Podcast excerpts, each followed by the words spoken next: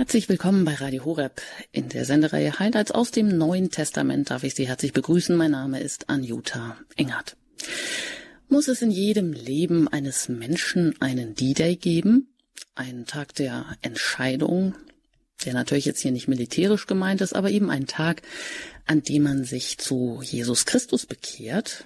Und ist das dann nicht ein reales Ereignis, was nicht unbemerkt von sich geht, sondern sichtbar wird in dem jeweiligen Leben? Ja, und wie war das eigentlich bei den Jüngern zur Zeit Jesu? Petrus, der war es doch, der bei Matthäus 16 das großartige Messias-Bekenntnis ausspricht. Als Jesus fragt, für wen die Leute ihn halten und für wen die Jünger ihn halten, antwortet Petrus wie aus der Pistole geschossen, Du bist der Messias, der Sohn des lebendigen Gottes. Was für ein Bekenntnis. Echt göttlich. Und da war wohl auch der Himmel beteiligt. Wir haben das in einer der letzten Sendungen ausführlich gehört. Und wie immer geht es im weiteren Verlauf der biblischen Ereignisse darum, wer Jesus ist und wohin sein Weg führt. Aber mit den Leidensankündigungen haben nicht nur die Jünger beharrliche Schwierigkeiten, obwohl wir es doch heute besser wissen könnten. Aber können wir es auch besser glauben? Oder wollen wir nicht lieber ganz menschlich handeln, wie Petrus eben? Bei der Verklärung Jesu auf dem Berg Tabor will Petrus diesen göttlichen Augenblick festhalten und der Herrlichkeit Gottes ein bleibendes Haus bauen. Und das ist ja auch verständlich, denn die Jünger können es einfach nicht glauben, dass ihr Messias gekreuzigt werden soll. Die Erfahrung der Verklärung soll helfen, den bevorstehenden Leidensweg Jesu als Weg in die Herrlichkeit zu verstehen.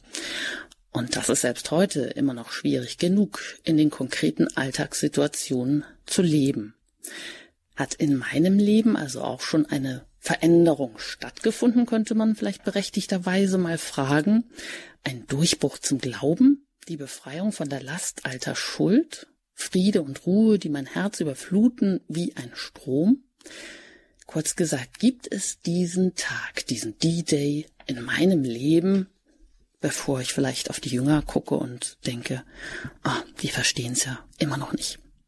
Ganz herzlich darf ich Sie begrüßen oder einladen, mit uns heute wieder die Bibel zur Hand zu greifen und Stellen aufzuschlagen, mitzulesen und sich von unserem Gesprächsgast Pfarrer Ulrich Filler erklären, erläutern, begleiten zu lassen. Und ich darf ihn jetzt hier ganz herzlich in der Sendung begrüßen. Guten Abend, Herr Pfarrer Filler. Schönen guten Abend. Ja, Sie sind ein vielgefragter Referent, auch ein Buchautor neben Ihrer hauptamtlichen Tätigkeit als Pfarrer. Und so freuen wir uns, dass Sie hier immer wieder dabei sind und mit uns gemeinsam sich auf den Weg machen, die Bibel für uns verständlich zu machen, dass auch wir uns immer wieder fragen, ja, was bedeutet das hier und heute und jetzt für mich? Und genau, in der letzten Sendung hatten wir das ähm, große Verklärungsereignis beleuchtet, uns angeschaut. Da können wir gleich nochmal zurückgreifen. Und jetzt geht's weiter mit der direkt daran anschließenden Stelle von der Wiederkunft des Elia heißt es da. Und das ist dann im Evangelium nach Matthäus Kapitel 17, Vers 10 bis 13. Das hören wir uns jetzt einfach mal an. Da heißt es, da fragten ihn die Jünger, warum sagen denn die Schriftgelehrten, zuerst müsse Elia kommen? Er gab zur Antwort, ja, Elia kommt, und er wird alles wiederherstellen. Ich sage euch aber, Elia ist schon gekommen, doch sie haben ihn nicht erkannt, sondern mit ihm gemacht, was sie wollten. Ebenso wird auch der Menschensohn durch sie leiden müssen. Da verstanden die Jünger, dass er von Johannes, dem Täufer, sprach.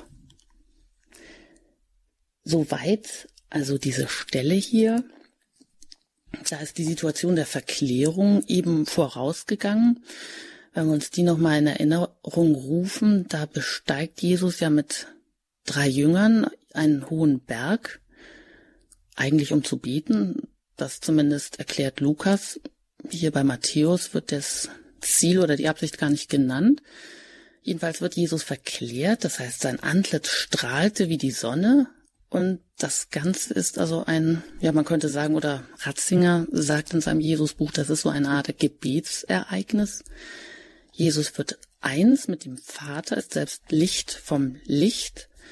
Und dann erscheinen eben noch Mose und Elia und die sprechen mit Jesus. Und das ist auch wieder Lukas, der dann nur erzählt, wovon sie eigentlich sprechen. Eben diese beiden großen, ja, Gotteszeugen des Alten Testamentes. Sie reden eben über den Exodus von Jesus, also seinen Ausgang oder sein Ende. Ja, Ende ist es ja nicht, dass sich dann in Jerusalem erfüllen sollte.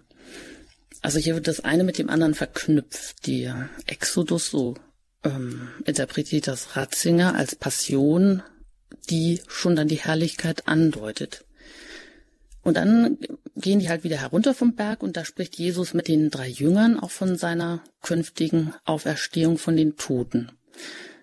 Genau, aber da schließt ja eben auch das Kreuz mit ein. Und die Jünger fragen aber nun was ganz anderes. Man könnte jetzt denken, hm, die fragen jetzt, was Jesus damit meint, aber sie fragen jetzt nach den, nach der von den Schriftgelehrten angekündigten Wiederkunft des Elia. Ähm, Herr Pfarrer Filler, was hat das denn zu bedeuten? Wieso fragen die hier nach Elia? Welchen Stellenwert hat diese Stelle oder worauf bezieht sie sich im Alten Testament? Wir haben ja ähm, gerade gehört, in der, bei der Verklärung auf dem Berg Tabor sind Mose und Elia erschienen in diesem Gebetsereignis, das äh, normalerweise intim ist, das von außen niemand sehen kann. Da wurden die Apostel Zeugen, wie Jesus eins wird mit dem Vater und wo Mose und Elia erscheinen, die beiden großen Gestalten des Alten Testaments verkörpern, das Gesetz und die Propheten. Und hier äh, muss man eben sehen, dass im Alten Testament, im Buch Malachi vor allen Dingen, ähm, also angekündigt wird, dass Elia vor allen Dingen zwei Funktionen hat, dass er wiederkehren wird, um die messianische Zeit einzuläuten, dass er wiederkehren wird als Vorläufer des Messias. Das ist die eine Sache. Die andere Sache ist, dass es darum geht, was Jesus eben sagt, er wird alles wiederherstellen, dass er eben derjenige ist, der in Israel die alte Größe, das alte Reich ähm, wiederherstellen wird. Und das ist also eine prophetische Erwartung des alten Bundes. Und bei Matthäus ist jetzt ganz deutlich zu sehen, dass Jesus eben deutlich macht, dass diese Wiederkehr des Elia bereits stattgefunden hat. Aber anders, als es landläufig erwartet wurde, denn er sagt, die Wiederkunft des Elia ist äh, da durch Johannes den Täufer. Und das ist eben hier ganz genau bei Markus. In der Parallelstelle ist es noch ein bisschen rätselhafter. Hier bei Matthäus ganz klar ausgesprochen. Die Jünger verstehen nun, dass Johannes der Täufer äh, sozusagen die Personifikation des Elia ist, der, dessen Wiederkehr erwartet wird. Hm, das ist ja vielleicht sogar erstaunlich, dass Sie das hier sofort verstehen, weil er spricht ähm, das ja eigentlich gar nicht an. Also er nimmt nur Bezug auf Leiden oder wie die Schriftgelehrten oder das Volk mit Propheten verfahren ist, dass sie ihn nicht erkannt haben. Das ist ja auch das Schicksal, was Johannes den Täufer dann ähm, ereilt hat sozusagen. Ähm, aber dass sie gleich verstehen, dass mit diesem, mit dieser Wiederkehr dass Elia, also Johannes der Täufer, gemeint ist. Ähm, ja, ist das erstaunlich oder ist das, ist das hier ganz normal? Also wenn man die Stelle nicht kennt, kann man sie ja so nicht verstehen, ohne den Bezug zum Alten Testament, zum Malachi, wie Sie sagen, wo ihm Elia angekündigt wird. Also da, das setzt ja schon ein, ein tieferes Verständnis oder auch eine Schriftkenntnis voraus, die Stelle hier so richtig zu verstehen, oder? Ja, wir müssen natürlich auch berücksichtigen, dass wir eigentlich ja sehr normalerweise vom Neuen Testament her denken, dass aber zur Zeit Jesu natürlich die Schriften des Alten Bundes, die Schriften des Alten Testaments ganz präsent gewesen sind und natürlich die Menschen äh, ganz genau gewusst haben, äh, was dort äh, angekündigt wurde, dass sie daraus gelebt haben, dass sie das gelesen haben und so weiter.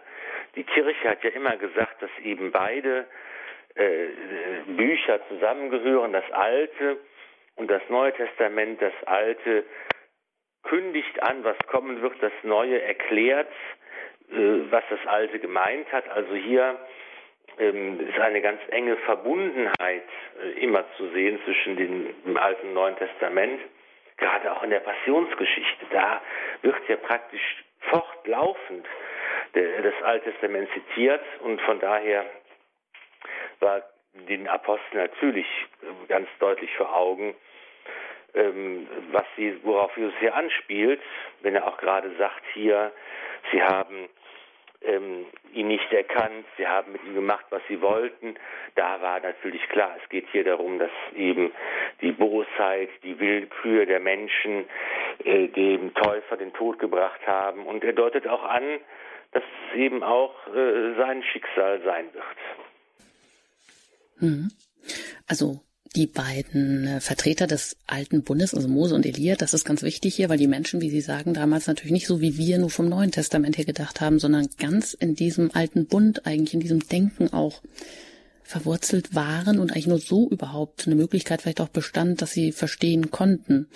Also die sind hier repräsentiert, die sind im Gespräch mit Jesus, also die großen Vertreter von Gesetz und Propheten und ähm, Jesus, der jetzt eben kommt und ja ankündigt eigentlich sein Leiden, seine Auferstehung ähm, oder auch zwar diese Erwartung von der Wiederkunft des Elia bestätigt, aber das dann neu ins Bild rückt, also korrigiert oder oder identifiziert eben den wiederkommenden Elia mit Johannes den Täufer. Und das verstehen die Jünger auch, denn dieser Johannes der Täufer, der war ja auch gekommen, um Israel auf die Ankunft Jesu, auf die Ankunft des Messias vorzubereiten.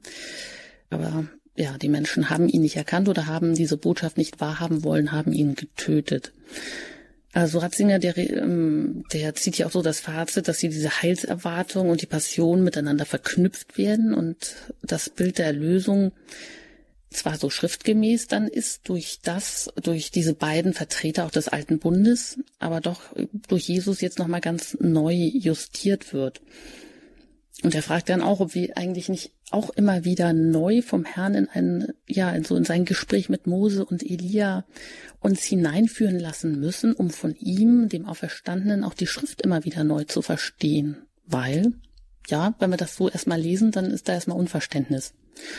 Würden Sie das auch so sagen, dass das auch für uns heute wichtig ist, immer wieder diese Verknüpfung von altem und neuem Bund ins Auge zu fassen, um die ganze Dimension überhaupt ähm, ja, begreifen zu können?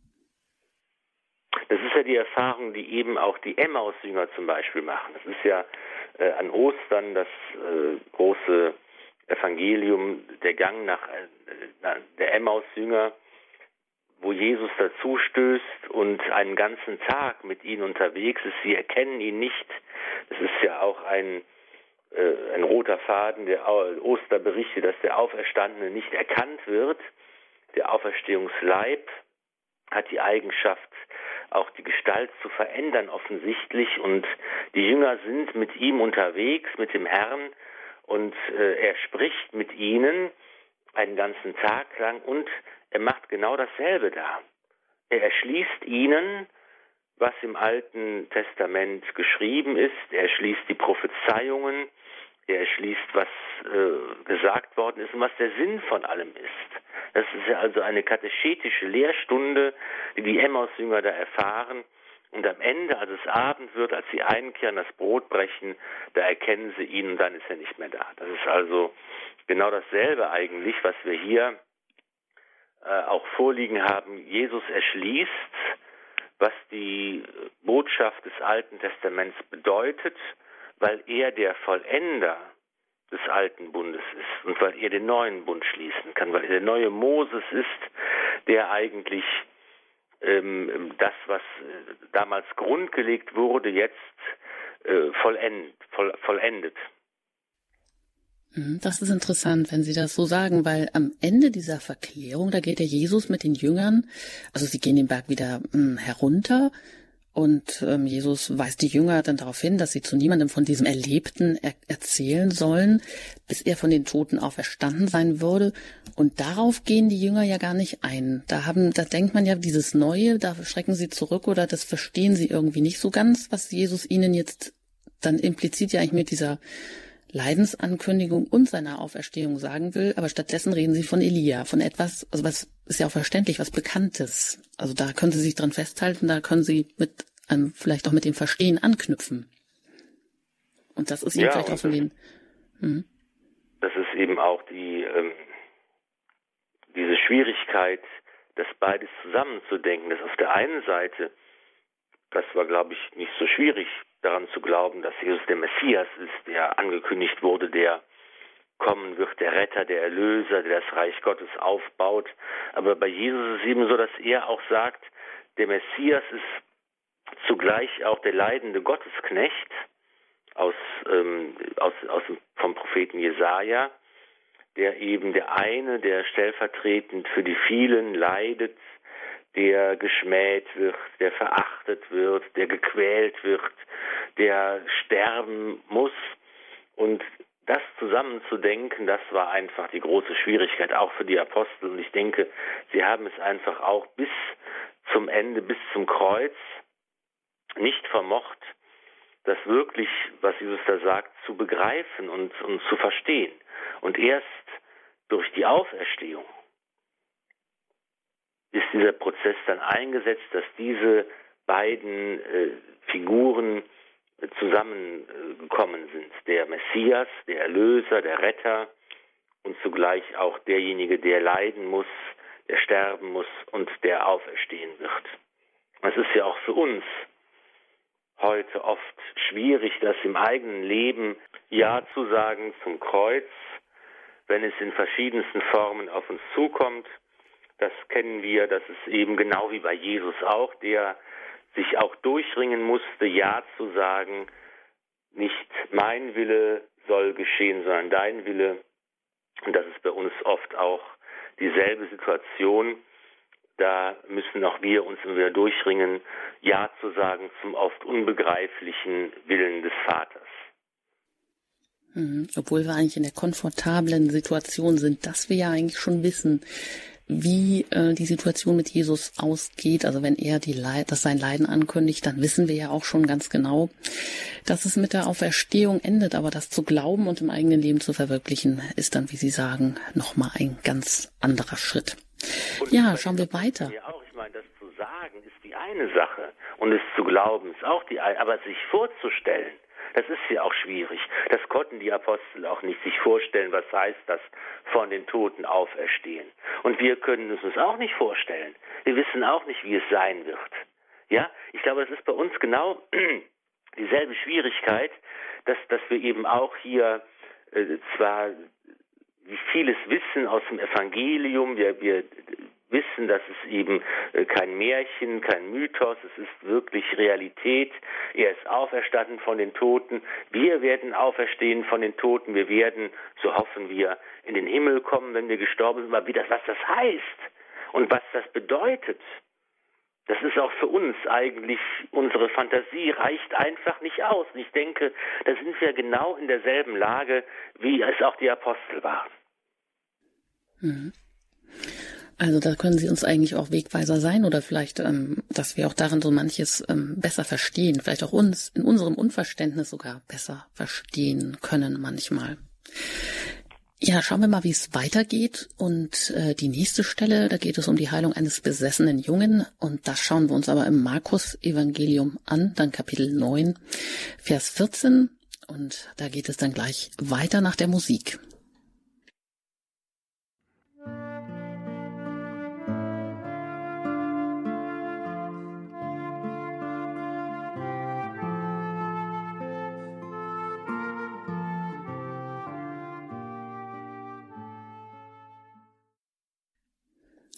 Sie haben eingeschaltet in den Highlights aus dem Neuen Testament.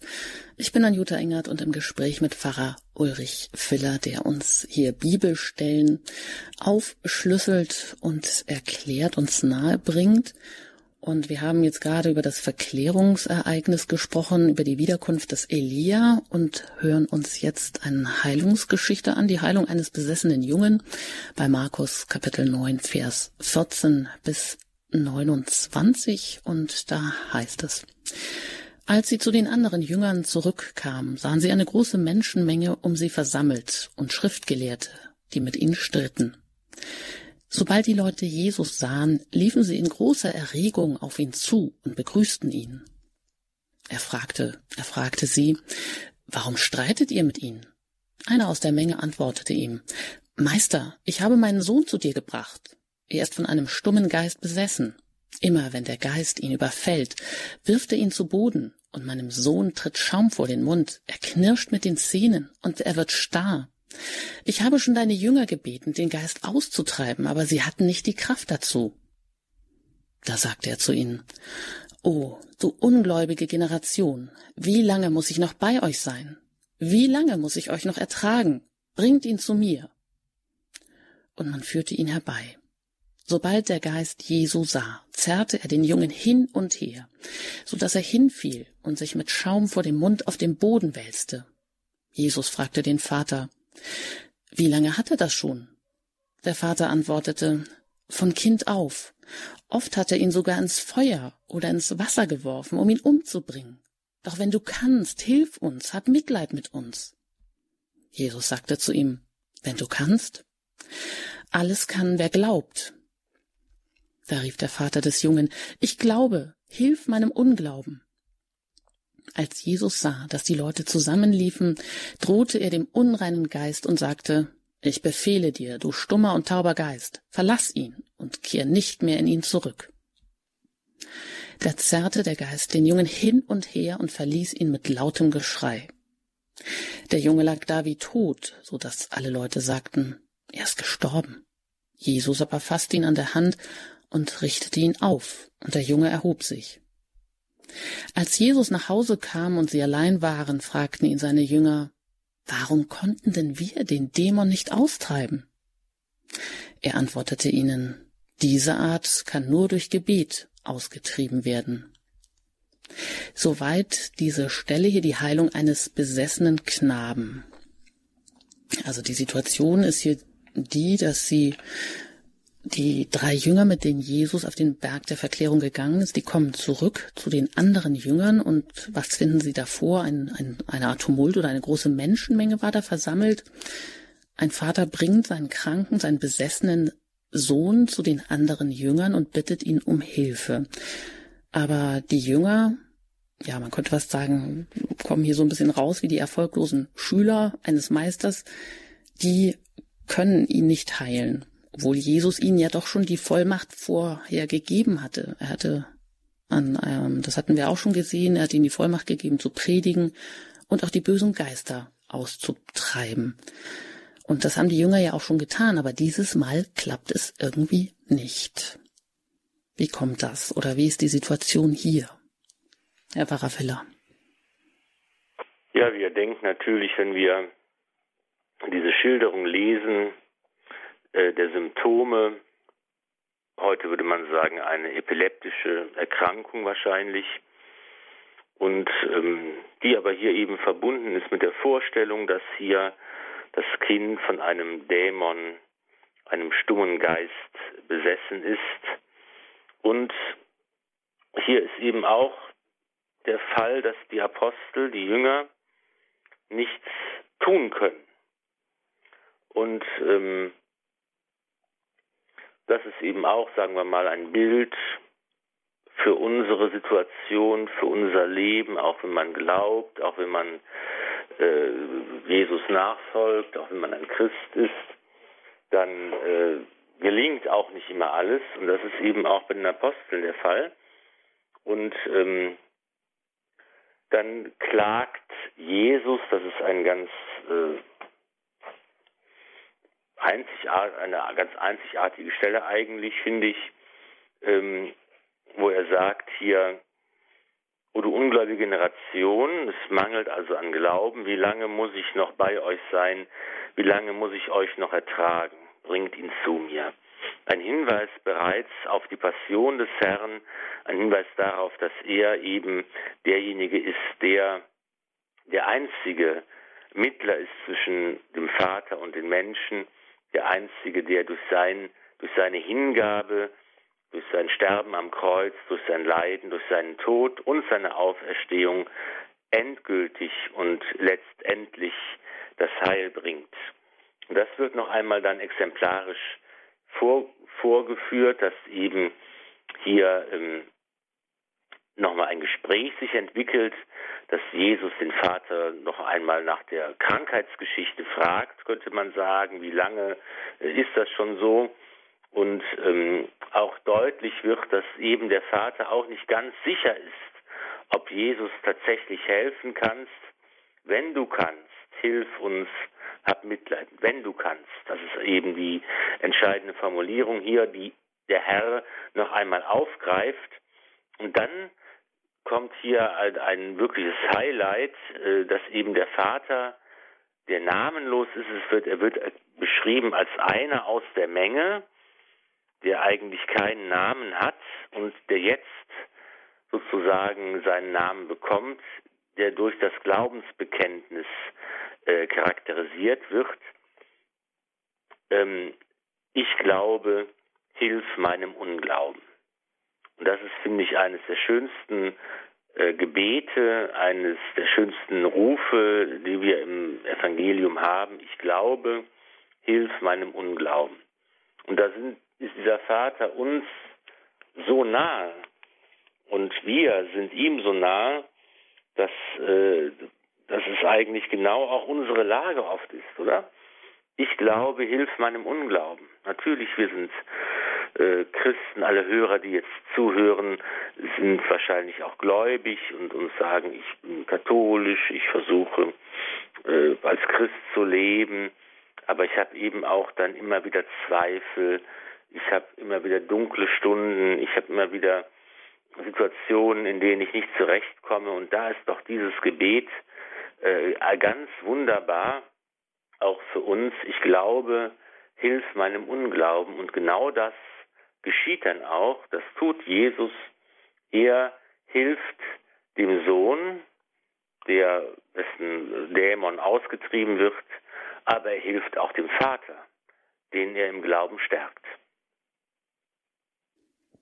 Und Jesus sagt ja auch, alles kann, wer glaubt. Also das kann er aus seiner Situation sagen natürlich. Aber wie Sie sagen, das Highlight hier in dieser Heilungsgeschichte ist dieser Ausruf des namenlosen Vaters, der hier keinen Namen hat. Und Sie sagen, in dem Moment bekommt er einen Namen durch das Glaubensbekenntnis, was er ausspricht. Ich glaube, hilf meinem Unglauben. Und der Tadel, den Jesus vorher ausspricht, der ist ja auch wieder einmal sehr erschütternd, könnte man sagen, wenn er spricht hier diese ganze das ganze Geschlecht oder die ganze Generation an oder ungläubige Generation. Also es verzweifelt klingt das. Wie lange muss ich eigentlich noch bei euch sein? Wie lange muss ich eigentlich noch sagen? Wie lange muss ich euch noch lehren und erklären und ähm, durch konkrete Taten und durch Wunderheilungen zeigen, wer ich bin? Wie lange muss ich euch noch ertragen? Das ist ja richtig.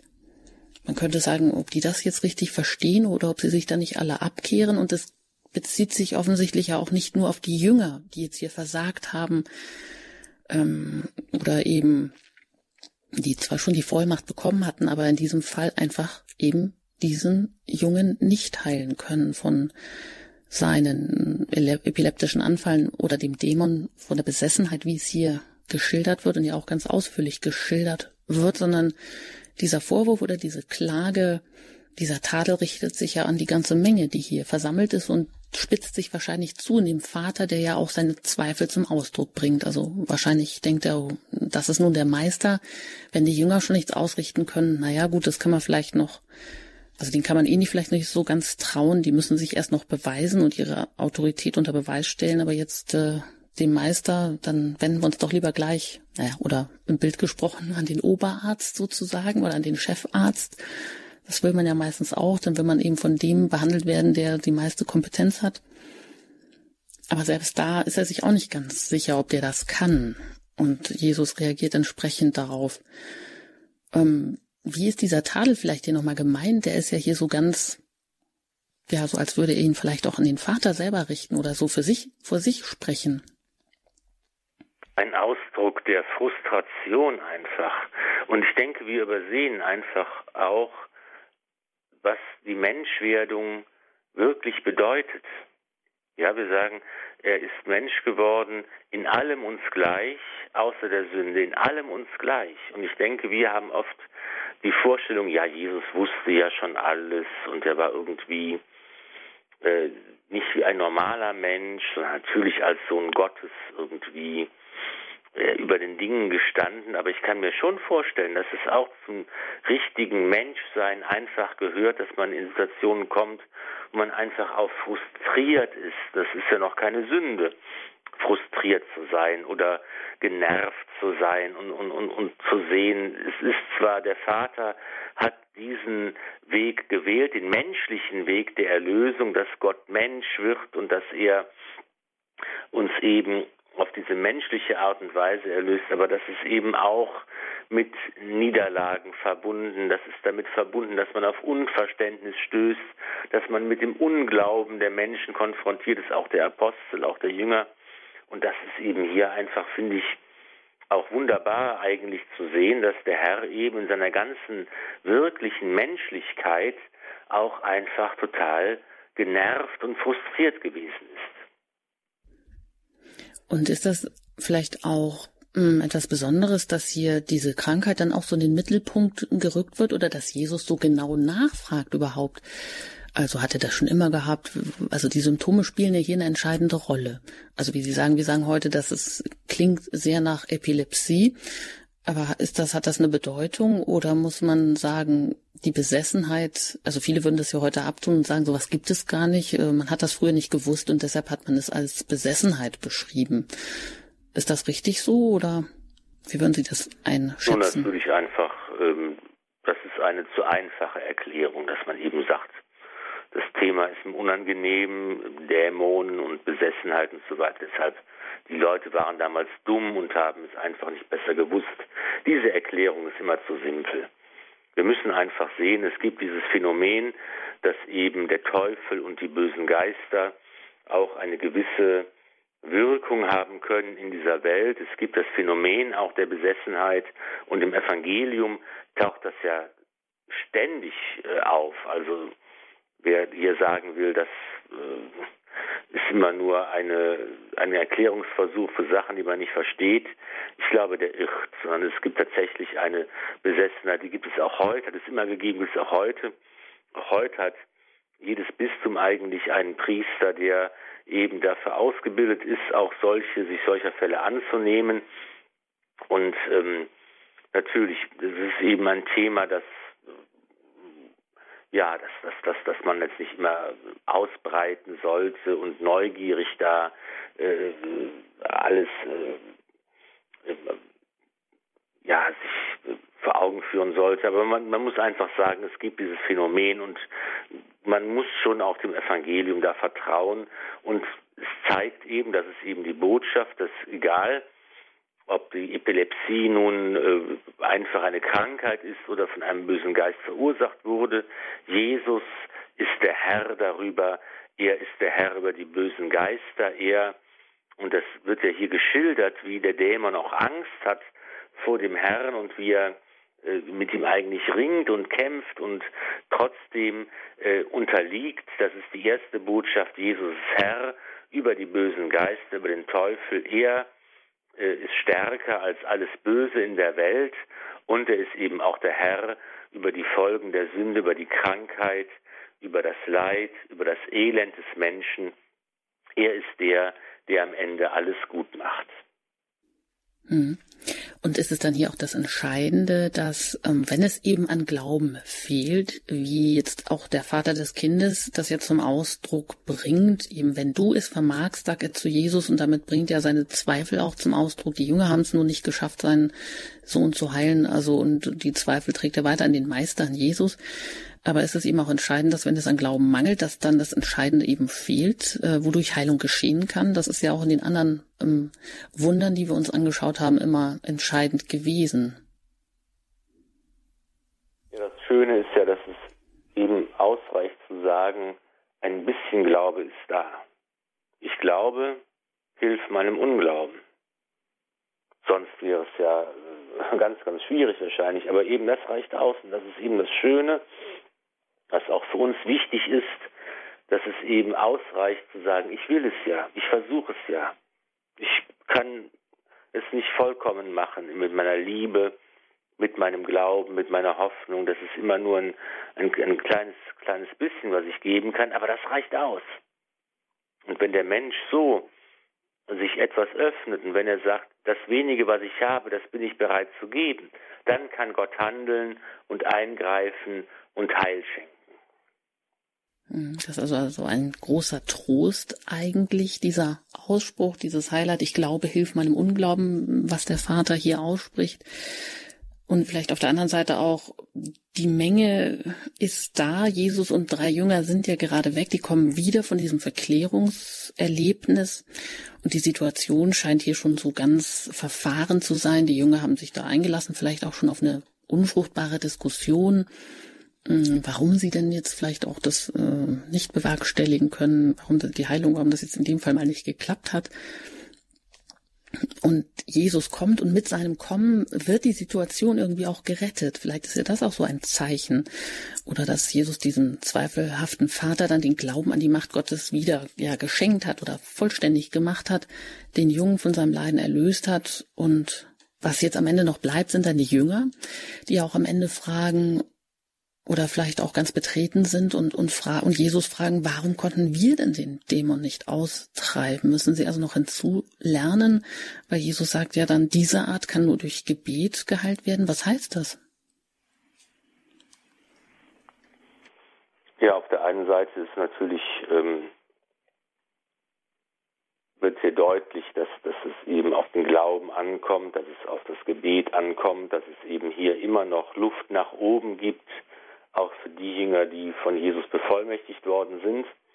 Auf der anderen Seite sieht man eben hier auch, dass der Evangelist Markus eben auch schon hier an die Gemeinde gedacht hat und hier ein, praktisch eine Handlungsanweisung gibt, wie in der, in der Gemeinde, in der äh, frühen Kirche mit solchen Fällen umgegangen werden soll, dass eben hier das Gebet eine ganz wichtige äh, Stelle hat.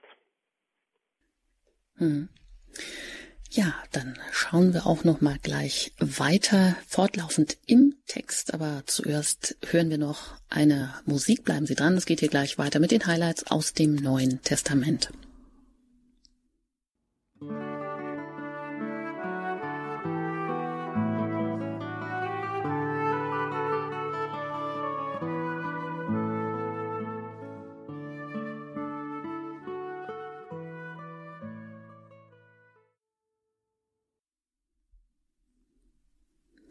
Ich bin im Gespräch mit Pfarrer Ulrich Filler hier bei Radio Horeb in den Highlights aus dem Neuen Testament.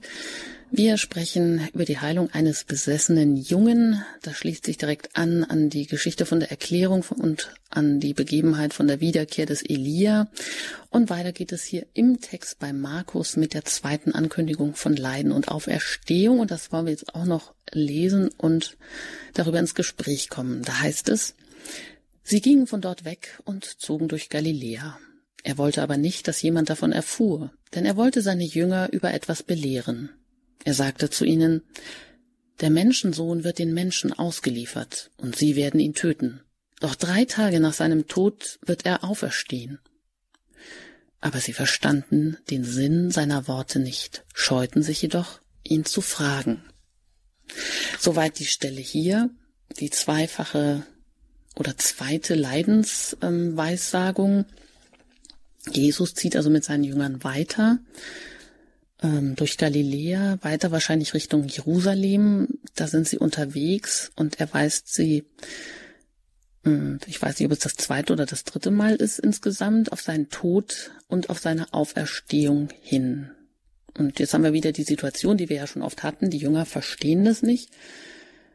Mm, und wir haben ja auch gerade gesehen in der Stelle davor, die Jünger müssen noch vieles lernen, um auf das vorbereitet zu sein, was in Jerusalem dann schließlich geschehen wird. Und sie haben ja auch ganz anderes im Sinn. Aber normalerweise, wenn sie etwas nicht verstehen, fragen sie ja eigentlich nach. War ja so, so hatten wir oft so Situationen, Jesus hat ähm, was bewirkt in der Menge und dann sind sie wieder unter sich und dann kommen die Jünger nochmal auf Jesus zu und fragen ihn, was es damit genau auf sich hat. Aber bei diesem Thema ist das jetzt so heikel, der wunde Punkt, die bevorstehende Kreuzigung, die Vorstellung, hm, eines sterbenden Messias, die den Jüngern so ja völlig abwegig war? Liegt es daran, dass sie nicht nachfragen, obwohl sie nicht verstanden haben? Was meinen Sie, Herr Pfarrer Filler? Ja, ganz menschlich, ganz äh, uns auch vertraut. Die Worte des Herrn sind rätselhaft. Keiner weiß genau, was er damit meint. Ja, bereits als äh, sie vom Berg Tabo herabgestiegen sind, hat Jesus davon gesprochen, dass er sterben muss und auferstehen wird. Und jetzt, ja, die Jünger fürchten sich, sie wissen nicht genau, was gemeint ist und fühlen sich unbehaglich von dieser Ankündigung. Ich hatte es eben schon mal gesagt. Das ist eben diese Herausforderung zu sehen und zu denken, dass der Messias auf der einen Seite der Erlöser ist, der das Reich Gottes aufbauen wird und errichten wird, der das Volk befreien wird. Das ist die eine strahlende Verheißung des alten Bundes. Das andere ist eben diese Gestalt des leidenden Gottesknechtes aus dem, von dem Propheten Jesaja hier erinnert die Wortwahl besonders an das vierte Lied vom Gottesknecht. Der Herr gab ihn unseren Verfehlungen dahin. Also hier er wird das, das Stichwort ist es ausgeliefert werden, das hier im Mittelpunkt steht. Er wird den Menschen ausgeliefert und ähm, das zusammenzudenken, dass eben auf der einen Seite es wirklich der Messias ist, aber auf der anderen Seite dieses Unvorstellbare, er wird ausgeliefert, er muss leiden, er wird sterben und am dritten Tag auferstehen. Das ist eben die große Herausforderung. Deshalb ja auch ähm, führt Jesus die Jünger weg von der Menge. Niemand soll sonst davon erfahren. Es ist erstmal das, was der engste Kreis erfahren und verstehen soll. Und ähm, ja, das ist die Herausforderung, die bis heute eigentlich ähm, für uns da ist, dass wir auf der einen Seite Ja sagen äh, zu Gott, zu Christus, dass wir Ja sagen und äh, auf der anderen Seite das damit verbinden müssen, dass wir auch Ja sagen müssen zum Leid, zum Kreuz, zur Sinnlosigkeit, die wir empfinden manchmal. Und das zusammenzubringen und zusammenzudenken, ist eine bleibende Herausforderung. Mhm. Also auch so, wie wir das mh, immer wieder dann in kon konkreten Lebenssituationen erfahren. Äh, das zu lesen, zu hören, zu wissen ist das eine und das dann nachher ähm, ja zu bekennen oder auch das Leiden dann anzunehmen, ist dann nochmal eine ganz besondere Sache, die dann eben auch diese Verbundenheit oder vielleicht die Beziehung zu Jesus in dem Moment dann ganz wichtig macht.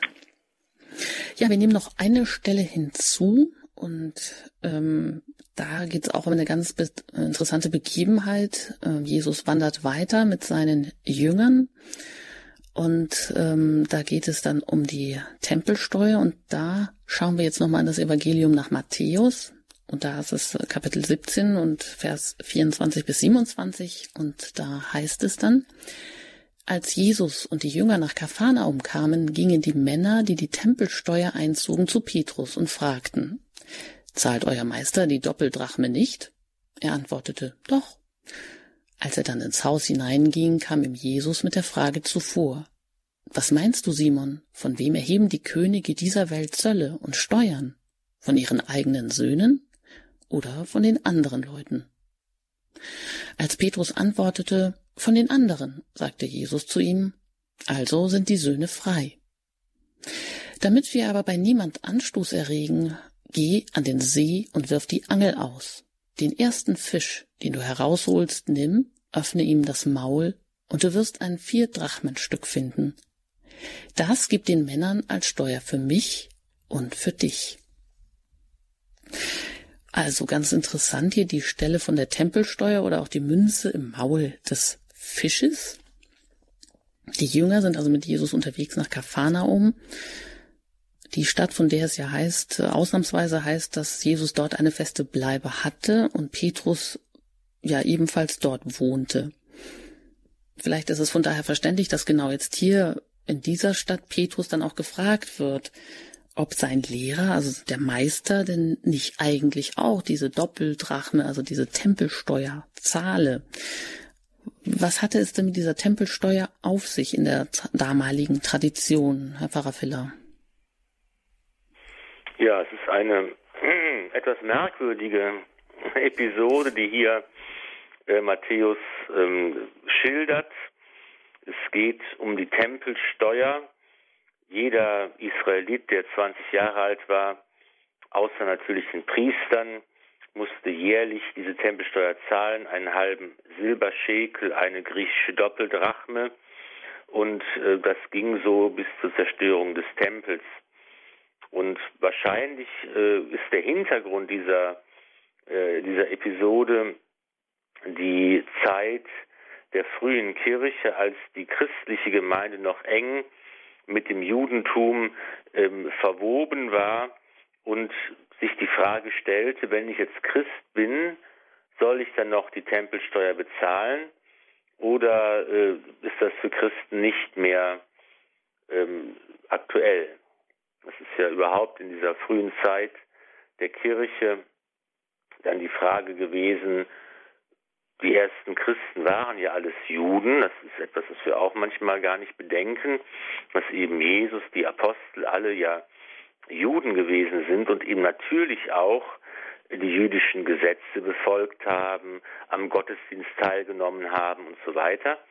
Und irgendwann stellt sich natürlich die Frage, als immer mehr Nichtjuden auch äh, Christen werden, stellt sich die Frage, wie stark müssen die anderen Christen auch die jüdischen Gesetze befolgen. Und in diesem Kontext können wir äh, diese Textstelle hier verorten.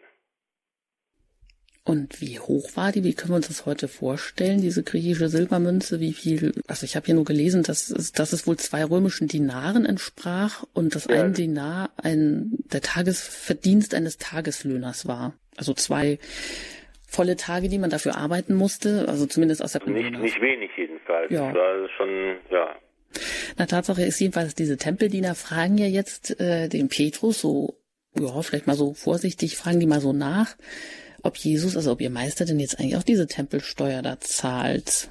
Also offensichtlich sind sie sich selber nicht so ganz sicher, haben sie vielleicht selber im Hintergrund, dass er ja auch schon mit Autorität ähm, im Tempel aufgetreten ist und gesagt hat, dass er mehr ist als der Tempel. Also einerseits wollen sie das, aber andererseits zweifeln sie wohl daran, dass Jesus überhaupt ähm, für ihn das in Frage kommt, weil er irgendwie doch eine andere Rolle spielt.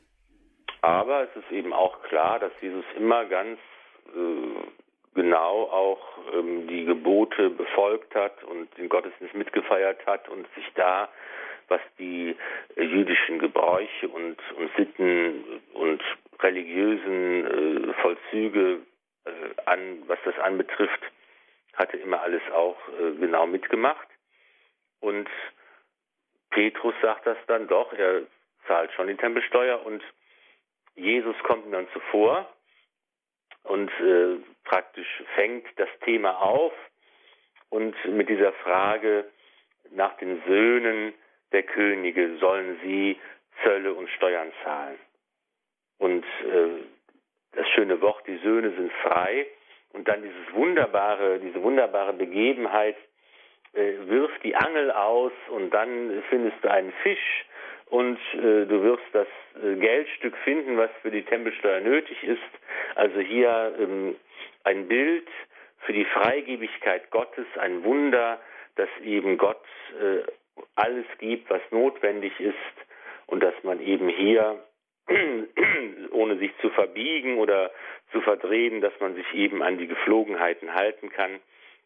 Und äh, der Hintergrund ist eben die Großzügigkeit Gottes.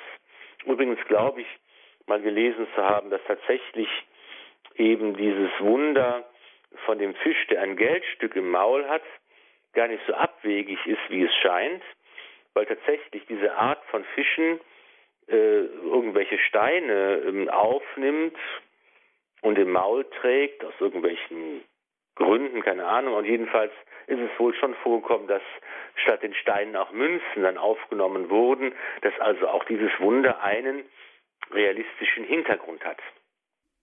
Das ist tröstlich zu erfahren, denn in unseren Ohren klingt das ja vielleicht wirklich erstmal ziemlich abwegig oder einfach nur skurril oder lustig oder befremdlich. Also wenn man das jetzt so liest, der Fisch, der dann das im Maul hat, aber für Petrus, der ja sowieso eigentlich Fischer ist, ähm, ist es ja eigentlich, knüpft das ja an die Normalität seines Lebens an.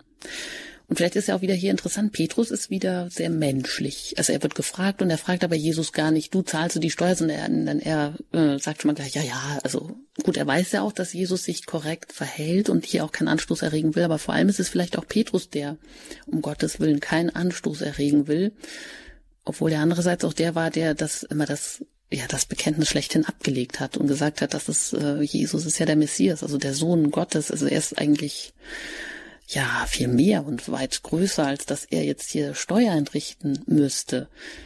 Und sich für mich immer zu der Stelle, wo Jesus sagt, wo es um die andere Steuer geht und, und Jesus sagt, zahlt, gebt dem Kaiser, was dem Kaiser gebührt und gebt Gott, was Gott gebührt.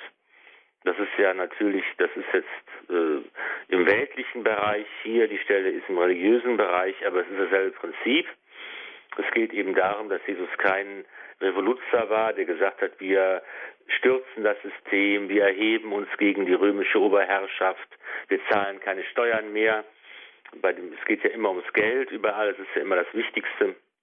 Nein, Jesus sagt eben hier, gebt dem Kaiser, was dem Kaiser gebührt, gebt ihm die Steuer, aber gebt Gott auch, was Gott gebührt. Dass eben das Christentum von Anfang an äh, keine Bewegung war, die mit Waffengewalt und äh, Revolutionen die Welt verändern wollte, sondern dadurch, dass sie eben auf den Willen Gottes hört und diesen Willen versucht äh, umzusetzen im eigenen Leben. Darauf kommt es an. Hm. Und dann bricht ja hier auch wieder das ganz Neue an, was ähm, Jesus mit diesem Gleichnis zum Ausdruck bringt. Also ich finde es total beeindruckend, wie er dann sagt, ja, wer zahlt denn Steuer? Die Steuern, also die Söhne des der Könige ja eigentlich nicht. Und damit ähm, nimmt er ja auch Petrus mit in diese Sohnschaft so hinein, weil ähm, der Fisch, der dann nachher das Geldstück hat, das ist genau der Wert, also äh, dieses Münzstück entspricht zwei Doppeldrachmen. Also damit äh, kann er den Steuerbetrag für Jesus und für sich selber gleichen. Das ist ja eigentlich auch unerhört. Also da, da kommt doch irgendwie auch so eine Verbindung zum Ausdruck. Zum einen, du bist auch mein Sohn, also du gehörst du bist schon aus der Knechtschaft oder aus dem Sklaventun befreit und damit ähm, ja auch du hast eine ganz besondere Freiheit. Also dieses Joch des Gesetzes, was man vom Alten Testament oder vom Alten Bund kennt, was manchmal wie ein Joch war, ähm, wird ja hier vielleicht auch schon ähm, umgewandelt, oder? Ja, und wird eben deutlich, dass der eigentliche Geber alle dieser, dieses, dieses Betrages Gott selbst ist, der eben durch dieses Wunder mit dem Fisch alle Probleme löst. Also er, der Sohn Gottes, er zahlt trotzdem, ohne dass er eigentlich verpflichtet ist. Auch er zahlt für unsere Schuld. Wahrscheinlich klingt das dir auch schon an.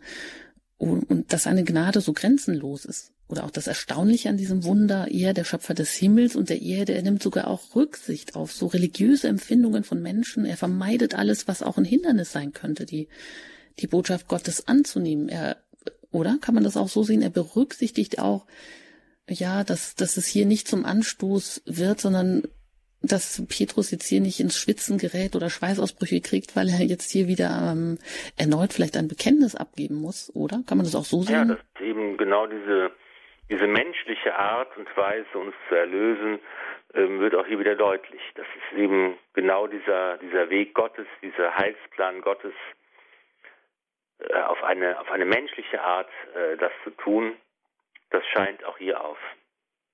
Tja, insofern ist es ein ganz besonderes Wunder, ein ganz, ähm, ja, eigentlich auch ganz beeindruckend, ähm, finde ich auch, dass hier ja so im Detail das geschildert wird. An anderer Stelle kommt Jesus ja manchmal auch sehr schroff rüber. Und aber hier ist es wieder so ein Moment, wo er wirklich Rücksicht nimmt, ja auch auf diese ganzen ähm, auf die ganze Situation, also dass der Petrus eben hier, dass er ihm das lässt und dass er hier nicht Anstoß nehmen muss, sondern da, dass seine Gnade grenzenlos ist und auch ganz kleine menschliche äh, Empfindungen und, und äh, Bedürfnisse ja auch sieht und das ähm, auch beachtet. Ja, sehr schön. Und damit schließen wir heute unsere Sendung hier. Weiter geht's beim nächsten Mal mit äh, weiteren Stellen. Da geht's dann um den Rangstreit der Jünger. Ja, daran denken die, während Jesus eben sein Leiden ankündigt. Und wie immer haben Sie die Möglichkeit, auch im Podcast-Angebot das alles noch einmal nachzuhören auf der Homepage oder sich auch über den Hörerservice weiter zu informieren. Sie können natürlich auch die ganzen Sendungen aus dem Alten Testament, die Highlights aus dem Alten Testament in Buchformat erwerben. Pfarrer Filler hat das auch geschrieben und das ist alles im FE Medienverlag herausgekommen. Also ob Sie das als ähm, sozusagen Hörbuch sich über den Podcast anhören wollen oder auch sich als Buch kaufen können, ja, können Sie frei entscheiden. Ja, und seien Sie auch wieder dabei. Ich darf mich an dieser Stelle verabschieden, aber Pfarrer Filler spricht gleich nochmal den Segen und ein Gebet. Bleiben Sie dran, es geht hier dann mit dem Nachtgebet der Kirche weiter. Und ich danke Ihnen fürs Zuhören und wünsche Ihnen einen gesegneten Abend. Soweit Ihre Anjuta Engert. Grüß ja, jetzt. Du Geist der Wahrheit. Überall bist du zugegen und alles erfüllst du. Auch der Güter und Spender des Lebens. Komm und nimm Wohnung in uns, mach uns rein von jedem Makel und rette, du Gütiger, unsere Seelen. So segne euch der allmächtige und barmherzige Gott, der Vater und der Sohn und der Heilige Geist. Amen. Gelobt sei Jesus Christus in Ewigkeit. Amen.